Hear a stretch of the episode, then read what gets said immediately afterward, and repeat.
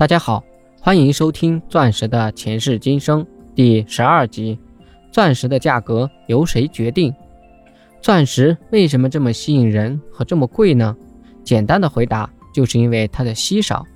金刚石来自地表以下约一百五十到两百公里的地下深处的高温高压环境，携带它上到地表的是金波丽质火山岩浆，较大颗粒的金刚石。经过切割加工后达到宝石级别，才能称得上是钻石。用四 C 衡量钻石的市场价值、重量、透明度、颜色和切割质量。国际上通用决定金刚石价格的主要因素为大小、形状。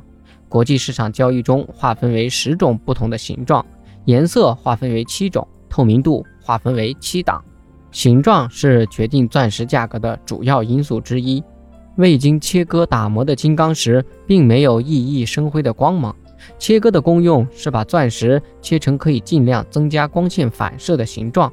钻石的切磨也因刻面的形状、数量及其排列方式的不同而有不一样的形式，例如明亮式、阶梯式、混合式等等。一九一九年，一位数学家发明了一种切割方法，能令钻石在上方看来最为生辉。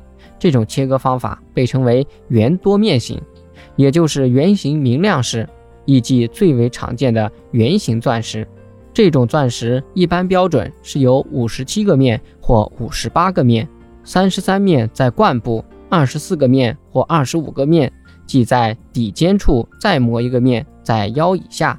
不属于上述切割的形状称为花式切割，包括有方形、梨形、心形等。几种常见的切割形式：圆形、祖母绿形、椭圆形、梨形、公主方形、枕形、心形等。经典的钻石为圆钻，圆钻至今已诞生了三个世纪。圆钻形切割 （round） 来源于古时候的英文单词 rounding，意思为奥秘。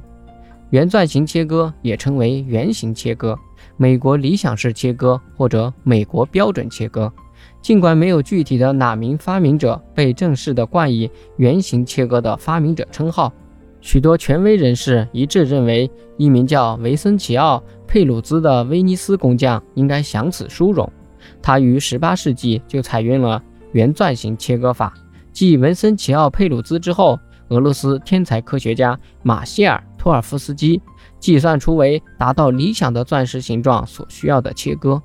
作为其数学博士论文的一部分内容，托尔夫斯基考虑了诸多变数，诸如折射系数、共价键角度等，对著名的圆钻形切割进行了描述，得出标准圆钻的切割比率为：平均腰围直径百分之百，台面百分之五十三，冠部高度百分之十六点二，庭部高度百分之四十三点一，冠部角度三十四度三十分。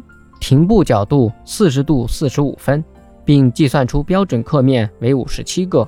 五十七个标准刻面的钻石能最大限度地展现钻石的火彩。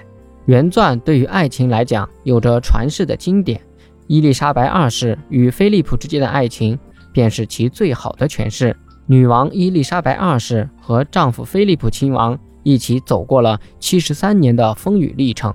菲利普用母亲安德鲁王妃皇冠上的圆形钻石镶成戒指，赠给未婚妻作为定情信物。